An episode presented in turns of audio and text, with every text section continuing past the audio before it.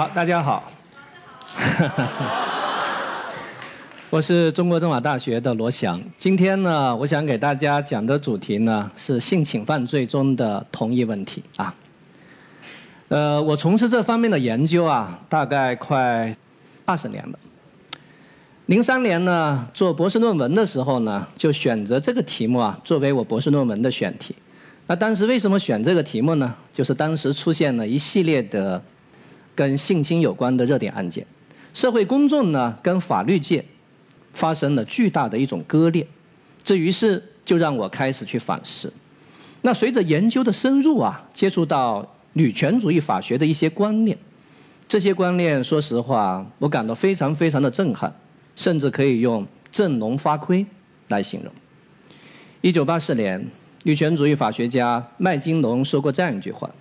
他说：“人类社会一切两性之间的性行为全都是强奸，因为在男女不平等的情况下，女性根本无法给予自主的同意，一切的同意不过是虚与委蛇。”说实话，这句话真的太刺耳了。但是刺耳，让我开始反思我自己关于性侵犯罪是否存在偏见。当然，大家知道，我们每个人都生活在偏见之中。我们有出生的偏见、种族的偏见、地域的偏见、性别的偏见，而法律一个重要的功能，就是在各种偏见中寻找一种平衡之道，在各种对立的利益中寻找出一种合乎中道的恰如其分。在我国的刑法中呢，性侵犯罪它包括很多犯罪，主要呢有如下一些犯罪：强奸罪、强制猥亵、侮辱罪、猥亵儿童罪。而大家会发现，性侵犯最终的核心问题是什么呢？是不同意问题。但是在我国的司法实践，我们长期以来使用的是违背意志。什么叫强奸？强奸是违背妇女意志跟其发生的关系。那各位会发现啊，违背意志它更多带有心理学的成分，它跟法律所谈的规范性是不一样的。在某种意义上，大家知道，我们的一席本来是在成都，结果改到了广州。啊，这明显违背了我的意志，啊，我都跟成都的朋友约好了，结果来到了广州，但是我是同意还是不同意呢？我好像是同意了，啊，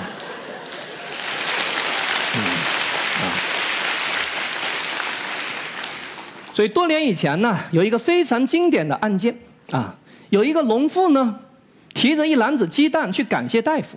因为大夫啊治好了她丈夫多年的顽疾，啊，这个鸡蛋也很珍贵的土鸡蛋啊，提着一篮鸡蛋去感谢大夫。大夫一看鸡蛋，说：“我还缺鸡蛋吗？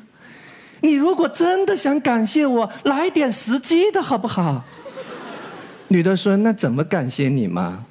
大夫说：“寡人有疾，寡人好色。”农妇说。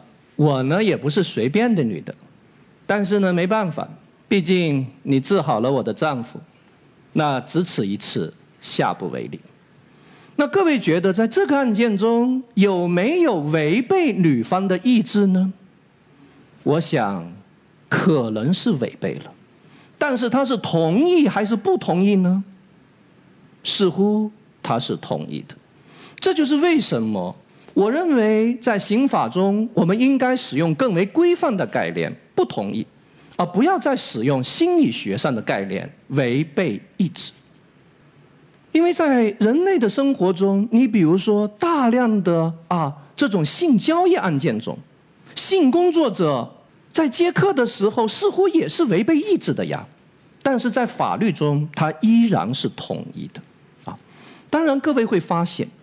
同意不是一个单纯的事实问题，它是一个价值判断问题。在某种意义上，作为法律人，我们眼中永远只有价值问题，我们没有纯粹的事实问题，或者说你根本找不到一个没有价值判断的事实问题。在座的，好像都是人，对吧？你凭什么说你是人？你符合人的哪几项指标？你好意思说你是人？大家觉得人从什么时候开始？有同学说从出生时开始，从什么时候结束？从死亡时结束，回答的很好。那什么叫出生呢？有很多种学说呀，有阵痛说，有脱离母体说，有全部露出说，有部分露出说。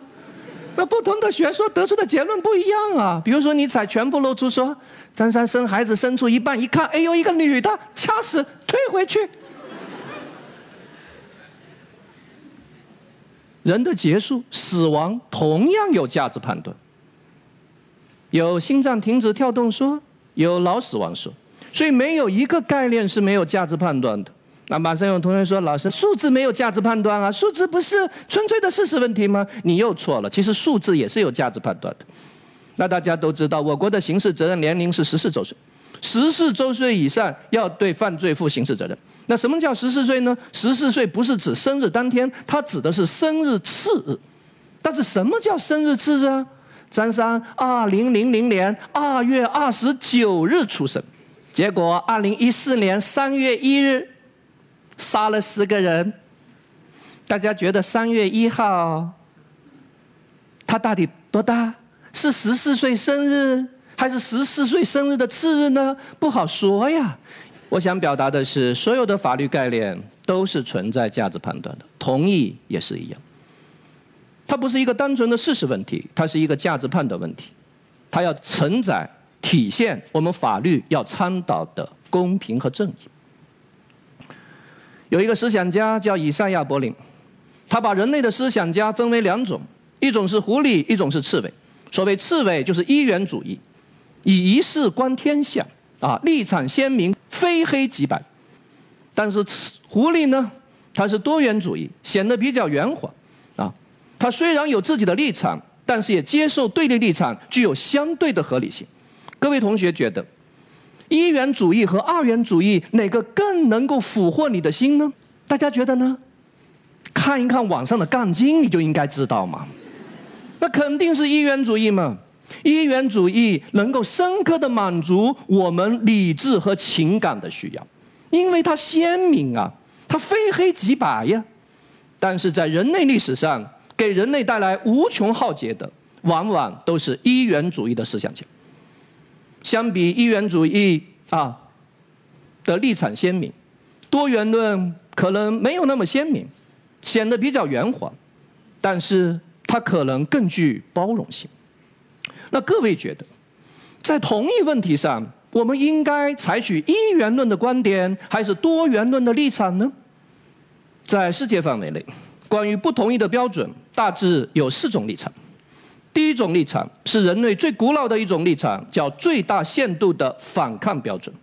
我记得二零一六年新泽西州啊，最高法院有一个法官因为言语不当，最后啊被撤职。他对当事人说。你这个被强奸，怎么可能被强奸呢？夹紧腿就不会被强奸嘛。后来因为这个言语被撤职。但是各位会发现啊，这样一种偏见，其实是存在于很多人的内心深处。啊，有很多人都觉得，如果你极力的反抗，怎么可能被强奸嘛？所以无论是中外。最大限度的反抗标准，在很长一段时间都是一种主流立场，因为在很长一段时间，女性并没有独立的人格地位，她只是丈夫或者父亲的一种财产。所谓“饿死事小，失节事大”嘛，那贞操被认为是高于生命权的。所以在这样一种背景下，女性为了表明她的不同意，必须进行最大限度的反抗。这种最大限度的反抗，可能是身体上的极力阻挡，或者是衣服上的撕裂。那如果没有进行这种最大限度的反抗，那在法律中就不要被认为是同意。当然呢，在很长一段时间，各位还要注意一个背景，就是法律中是存在通奸罪的，而通奸罪的最高刑也是死刑。通奸是男女同罪的，而强奸只有男性构成犯罪。所以在当时那个背景下，那司法人员非常害怕，本来是通奸的女性，为了推卸责任，为了让自己不承担责任，而把罪责往男性身上推。所以在普通法系有着黑尔爵士的著名警告，他说：强奸是一种很容易被指控，但很难被证明，被告也很难抗辩的案件。那这句话的中国表述是什么呢？就是大家非常熟悉的“自古奸出富人口”。一九六零年，美国威斯康星州有一个著名的案件叫布朗案。这个小姑娘呢，十六岁，是一个处女，在去祖母的路上啊，她被邻居布朗二十岁啊绊倒在地。那布朗强加在她身上，用手捂住她，她拼命的大叫啊，拼命的想爬起来。那最后被性侵。那这个案件大家知道法官怎么判吗？法官认为这个小姑娘根本没有表达出自己的不同意，因为她没有进行最大限度的身体反抗。因此，认为被告是无罪的，这是最大限度的反抗标准。但是，随着女性地位的提高，也随着通奸罪的废除，强奸罪不再认为是一种侵犯风俗的犯罪，而被认为是一种侵犯女性性自治权的犯罪。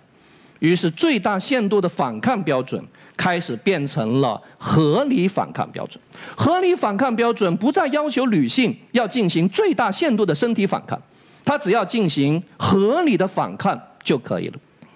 那么非常经典的一个案件是1979年美国纽约州的电梯强奸案，被害人41岁，身高1米52，下午六点下班的时候回到自己所住的公寓，在电梯间。碰到了被告，被告叫做刀刃，十五岁，身高一米七二，重九十公斤。大家体会一下两人的力量对比。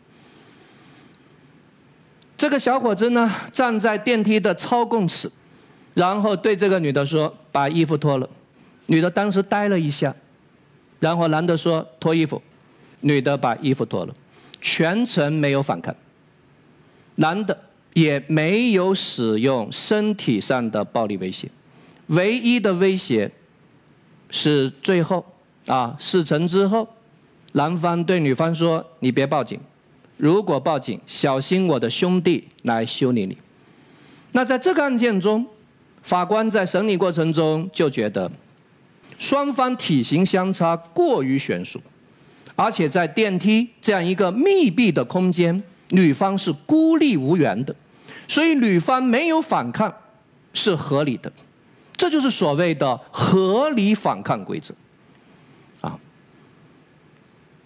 但是什么叫做合理反抗呢？各位觉得呢？合理反抗是用男性的标准来要求女性，还是用女性的标准来要求女性呢？哭泣和拒绝是不是一种合理反抗呢？大家知道男女是平等的，但是男女可能又不同。比如说，在座有个同学玩手机，一个男同学，我冲过去一个耳光给你拍了过去，你哭不哭？哭不哭？你是个男生呐，男儿有泪不轻弹。但是一个女同学在玩手机，我到你旁边冷峻的看着你，我都不需要打你。我骂你几句，你哭不哭？你哭很合适吗？所以男女它是有差别的。但是呢，随着女权主义法学的突飞猛进，在很多女权主义者看来，强奸罪这个罪名本身就是对男尊女卑文化的一种认可。他认可了男性在性行为中积极主动，女性消极被动。他觉得这是一种偏见。他说：“你看这个罪，强奸罪，无论是中文还是英文，他都预设了女性是被害人，所以他主张一种性别中立主义的立法，把强奸罪于是修改为没有性别特点的啊性侵犯罪啊、性攻击罪啊以及犯罪性性行为罪。表面上大家会发现，这确实是为了尊重女性的权益，但是各位有没有想过，如果完全采取性别中立主义立法的话？”那也就是我们可以对男性和女性采取同样的标准。那如果这样做的话，它可能导致的后果不一定对女性是有利的啊。当然，我国呢也采取了性别中立主义立法的某些成果。一个突出的体现就是2015年刑法修正案九，把强制猥亵、侮辱妇女罪修改成强制猥亵、侮辱罪，也就是男性也可以是侮辱的对象。但是如果你仔细去读法条，你会发现有一个不一样的地方，因为法条文的表达是强制猥亵他人的。他人单人旁的他，既包括男的又包括女的，但是侮辱的背后依然是妇女，也就是说猥亵的对象可以是男的也可以是女的，但是强制侮辱的对象依然是女性，而不能是男性。男女他就是有别的嘛。我跟一个女生吵架，把她上衣给扯下来，大家觉得构不构成犯罪？构成，强制侮辱。但是我和一个男生吵架，我把他的上衣扯下来，这个没必要处理嘛。所以我想说的是呢，性别中立主义立法啊，在很大程度上它只具有一种符号作用，因为即便采取性别中立主义立法的美国，那统计数据显示，性侵犯罪的被害人九成以上，甚至百分之九十九都是女性。所以，性侵犯罪是一个非常非常独特的犯罪，它是人类中的一性对另一性的一种欺凌。因此，在我们理解不同意问题的时候，一定要开启女性视野。法律不能用男性的标准来要求女性，虽然男女有别，但是合理的区别对待，也是法律正义的一种表达。这就是为什么不同意的标准又开始进化为第三种类型，叫不等于不标准。所谓不等于不，就是 no means no 嘛，说不就意味着不。好，一九九二年，美国有一个非常令人震惊的案件，叫威尔森案。威尔森是一位二十五岁的女艺术家，有一天晚上。啊！被告瓦尔德破门而入，欲行不轨。那这个女孩子呢，就逃到了浴室。那威尔森跑到了浴室，把浴室的门给砸了，对威尔森实施的性侵。在性侵之前，威尔森对瓦尔德说：“你能不能够戴上安全套？”男的说：“可以啊。”那这个案件最后送到了陪审团。大家觉得结果是什么呢？结果是，法官认为，因为你让男生戴上安全套，所以这就表明你对性行为是同意的，所以最终认为男方无罪。这个案件震惊的事情，大家知道很多人。当然说，很多男性可能内心深处都认为，女方说不，不就是一种象征性反抗吗？女方说不，不就是半推半就吗？但是，女权主义者认为，这样一种偏见是否合理呢？如果一个人已经明确的说了不，你为什么不能尊重他语言的表达呢？所以法律慢慢的开始革新，人们开始认为，即便一个男性真诚的认为不等于是，那法律也要抛弃这种花花公子式的哲学，你必须要为你的偏见付出代价。说不就意味着不，no means no。一个非常经典的案件，是一九九一年泰森强奸华盛顿案。啊，大家知道泰森，世界著名的拳王。那有一次，泰森参加了选美比赛。啊，当然泰森不可能去选美了。啊，泰森是选美比赛的评委，所以评出的选美小姐是德斯雷华盛顿，十八岁。那么选美比赛结束之后，泰森就邀请华盛顿共进午餐。双方吃了一顿豪华大餐，然后在泰森的啊这个豪车上兜风，在车里，泰森跟华盛顿有过亲吻行为。到了凌晨，到了泰森所下榻的酒店，泰森对华盛顿说：“要不上来坐一会儿？”华盛顿说：“好啊。”于是坐了一会儿，双方看了很久的电视。那这个时候，华盛顿去洗手间，出来的时候发现泰森没有穿衣服。华盛顿说：“你想干嘛？”泰森说：“这还用说吗？”于是就强行和华盛顿发生了关系。自始至终，泰森并没有强烈的身体暴力，女方也没有明显的身体反抗，但是证词显示，女方有语言上的拒绝。所以泰森无故华盛顿的哀求，和华盛顿发生了性行为。事发之后。女方立即到医院去做检查，并在三天之内向警察报案控诉泰森性侵。那在这个案件中，你想一想，如果你是泰森，你怎么来答辩？泰森说：“你看他都这样了，和我吃饭，坐上了我的车，还和我亲吻，都凌晨了，我让他去我的房间，他居然还去了，还看了电视。”这不就是同意吗？这居然是不同意，我冤了。但最后法官认为，女方已经明显在语言上说了不。根据不等于不标准，女性的语言应该受到尊重，因为她是一个理性的人。当她说了不，你的行为就过界了，你就应该 stop 啊。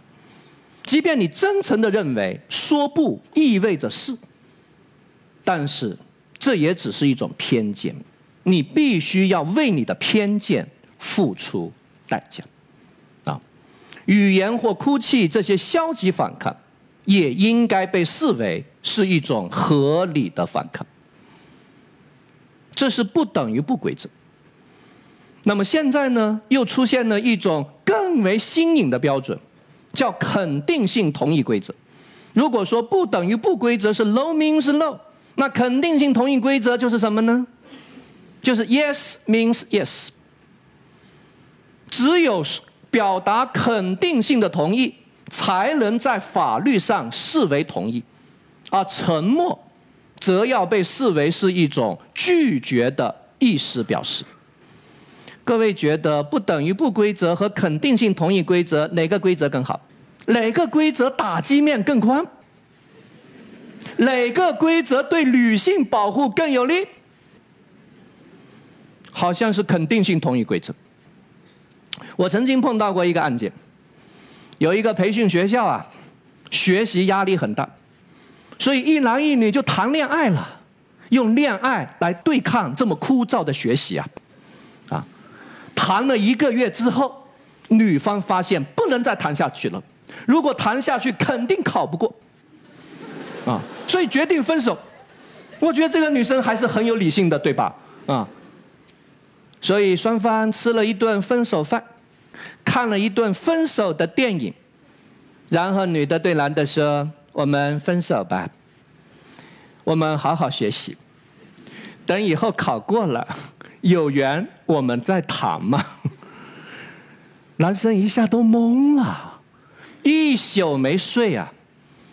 第二天天还没有亮，开着车去女生宿舍，把女生叫了下来，一把把女的拽到车里，说：“你跟我走。”女的说：“你想干嘛？”男的说到地方你就知道。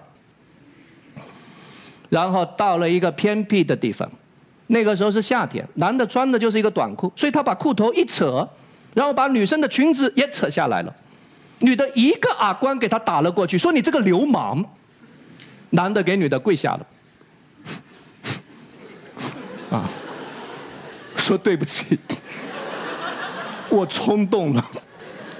大家觉得男生构成犯罪吗？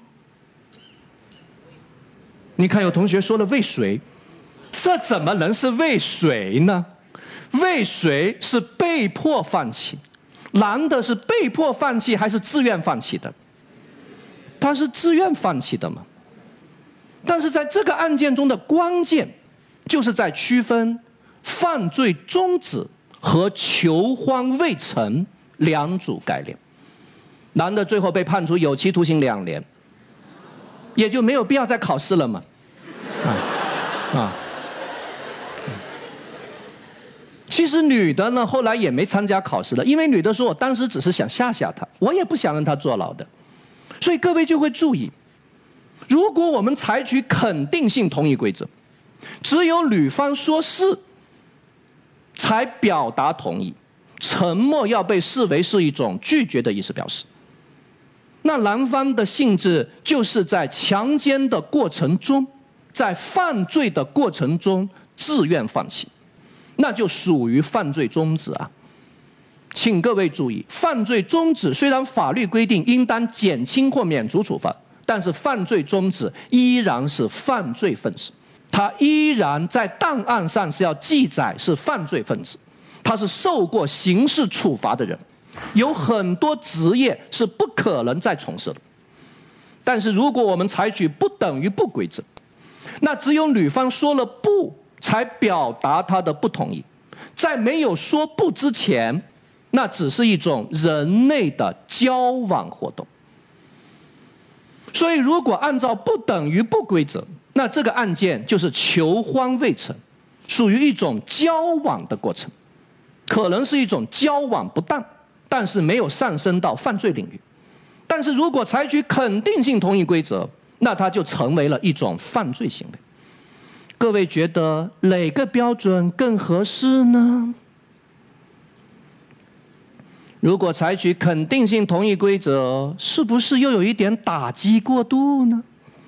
张三和李四谈恋爱，然后张三趁女的不注意，啪亲了一口。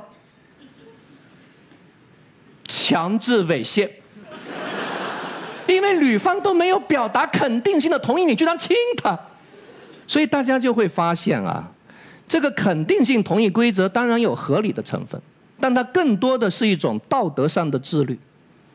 从道德的角度来说，你要亲对方，你还是要征求对方同意的，甚至你牵他的手，你都要问他：我可不可以牵你的手？但是刑法是对人最低的道德要求，啊，这就是为什么我们在认定性侵犯罪的时候，主要采取的是不等于不规则，而肯定性同意规则，它其实主要是道德生活中作为一种自律的依据。当然，这并不是说肯定性同意规则毫无意义，肯定性同意规则也是有很大的作用的。这主要是为了解决迷奸案件。当女方喝多了，喝了人事不省，她根本都不可能说不了。那么在这种情况下，是可以采取肯定性同意规则的。所以司法实践中有大量的捡尸案件，按照肯定性同意规则，那肯定是构成强奸罪的。那因此，大家就会发现，人类事物真的是太复杂了，我们很难用一个标准通天下。我们可能是很多个标准犬牙交错纠缠在一起，这就有一点像我们中国的海岸线，它不是笔直的，它是弯弯曲曲的。这就是为什么我认为呢，我们可以把不等于不标准和肯定性同意标准合二为一，我把它称之为新的合理反抗规则。那我国刑法怎么规定呢？我国的司法解释在判断女方不同意的时候，其实主要看的也是反抗。他看男方是否采取了暴力威胁或其他方法，使得女方不能反抗、不知反抗和不敢反抗。而这里的不能、不知和不敢，其实我觉得就完全可以用我们刚才的新的合理反抗规则来予以置换。总之。在理解不同意问题的时候，我们一定不要开启男性视野，因为强奸罪绝大多数的被害人都是女性，所以一定要从女性的角度去思考什么叫做不同意。当然，还有一个相关的问题就是同意年龄，因为一个人的同意啊，跟他的理性能力是有关的。如果你根本没有理性的能力，你也谈不上同意。这就是为什么和小朋友和精神病人发生性行为肯定是构成强奸的，因为他没有这个同意的能力啊。但是同意年龄应该如何设置呢？世界范围内，关于同意年龄有两种立场，一种是单一年龄制度，只设一个年龄；还有一种是复合年龄制度，设置多个年龄。当然，在关于同一年龄问题上，啊，存在两种针锋相对的哲学立场，一种是自由主义，一种是家长主义。自由主义就认为应该降低同一年龄，甚至没有必要设同一年龄，因为如果你设了同一年龄，你其实是限制了幼女的性自由，因为没有人敢和她发生关系了呀。但是与此针锋相对的立场是家长主义，家长主义认为很多时候啊，法律要像家长一样，对你的自由进行必要的约束，约束你的自由是为了你好。因为如果自由不受限制啊，一定会导致强者对弱者的剥削。各位会发现，人的性的生理跟心理有可能是不同步的，有可能一个人在性方面身体发育成熟，但是在心理上完全还是懵懂无知，而且尤其是当下，我们的身体发育比以前都要快很多。但是心理上往往是没有成熟的，而这部分人，这部分少女最容易成为年长男性剥削的对象。这就是为什么世界各国一个普遍的做法是提高性的同意年龄，避免幼女、少女成为男性剥削的对象。我国。在立法上采取的是单一年龄制度，十四岁，跟不满十四岁的小孩发生关系，如果是女的构成强奸罪，如果是男的构成猥亵儿童罪。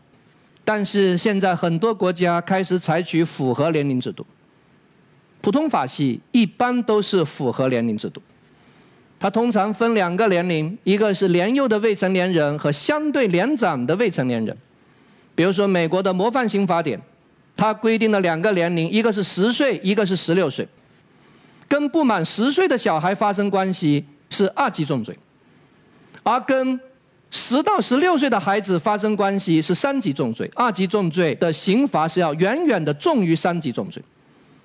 当然，还有另外一个重要的区别，就是跟不满十岁的孩子发生性关系是没有年龄认识错误这个辩护理由。你别说我不知道他是个小孩，不可能，十岁的孩子一看就看得出来。但是十到十六岁这个区间，却允许年龄上的辩护理由。我确实不知道他是个少女，这种辩护理由是可以提的。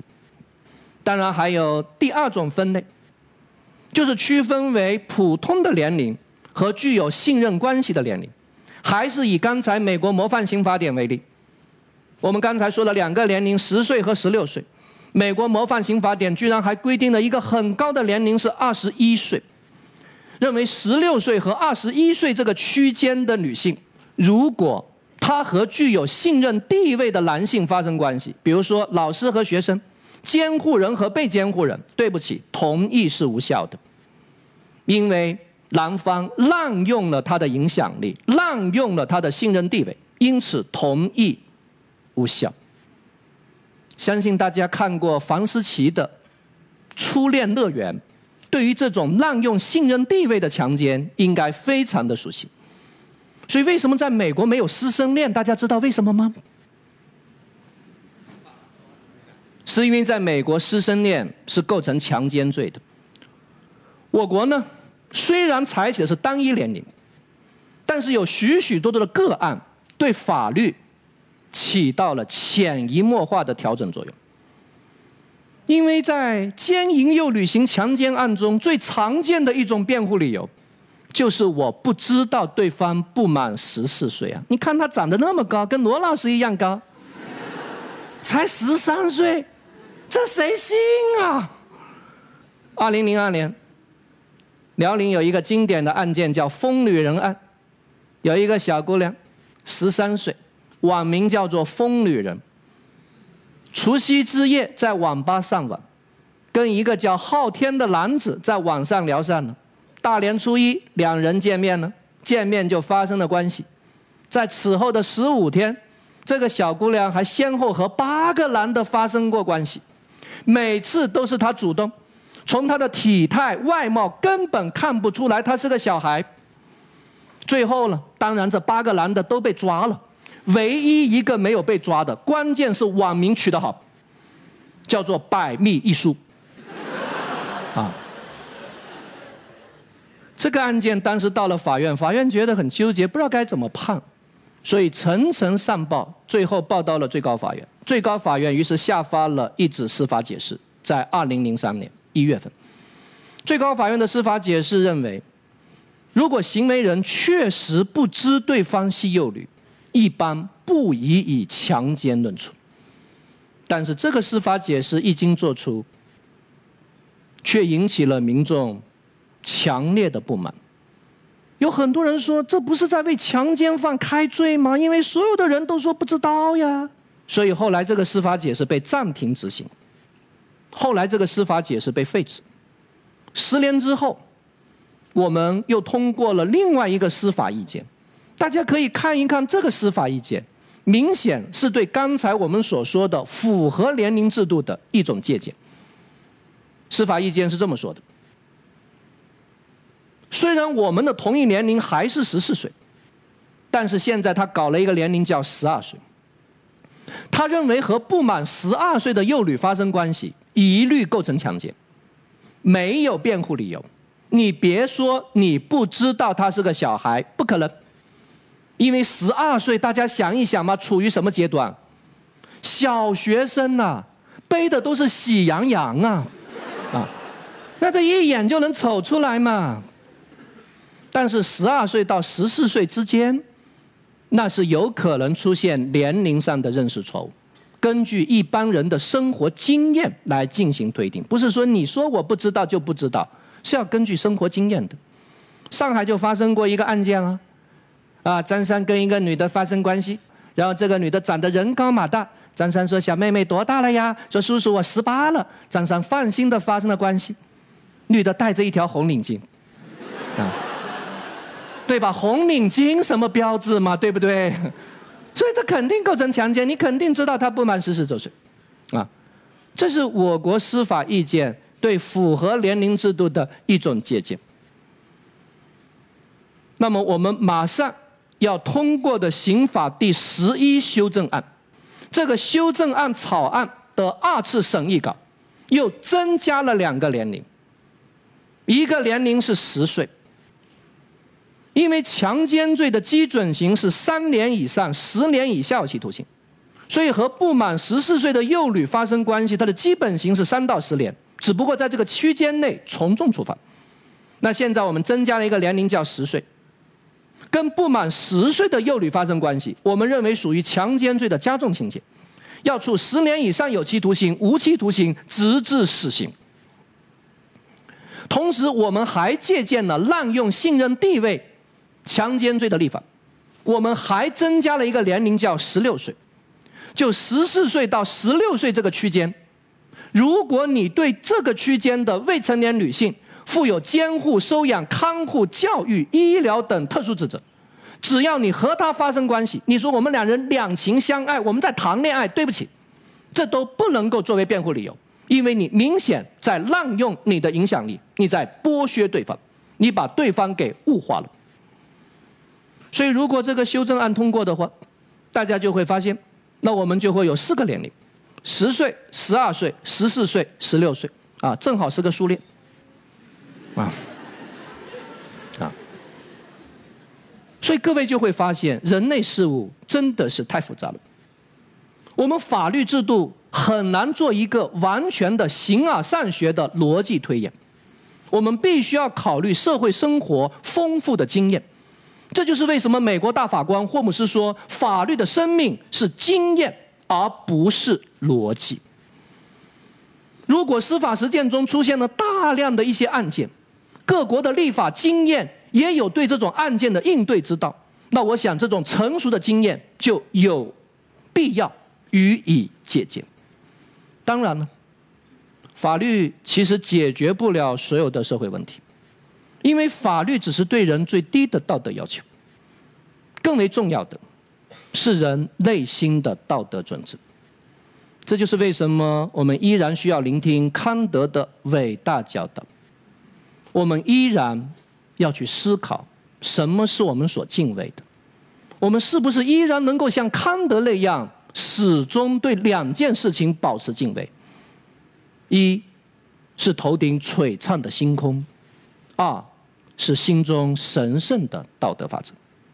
那无论如何，在解决两性关系的问题上，尊重而非剥削和利用，才是处理两性关系的破局之道。